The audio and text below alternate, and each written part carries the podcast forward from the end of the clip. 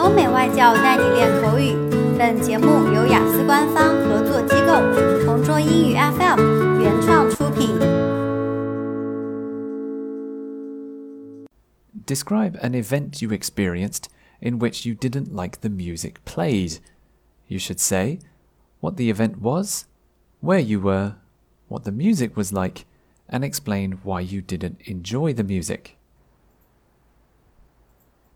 I have a friend who moved to a new city a few years ago. We stayed in touch on social media, but we didn't see each other very often. However, last year my friend came back home.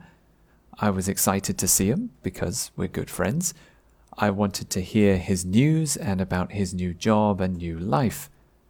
My friend likes a lot of Western rock music.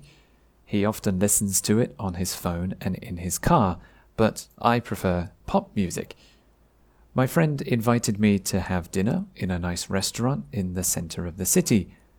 We met at the restaurant and we had a really good time. We talked about his new job and he told me interesting stories about the city he lives in. The music at the restaurant was nice it was peaceful and calm music. However, after the meal, my friend invited me to his favorite bar. I remembered that it was a special rock bar. I didn't like rock music, but I said okay because I wanted to spend time with my friend. Everything in the bar was painted black. It was very dark, and the rock music was very, very loud. I couldn't hear him at all, and he was shouting at me but I couldn't understand him.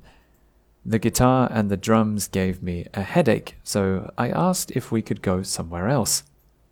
Unfortunately, my friend said he didn't like many other bars, so I decided to stay for another hour.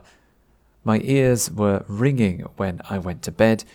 It was fun to see my friend, but next time I want to go to a different bar. OK，今天的 Part Two 口语话题到此结束。想要获取每个季度最新完整口语话题，关注公众号“同桌雅思英语”，回复关键字“ 口语题库”就可以啦。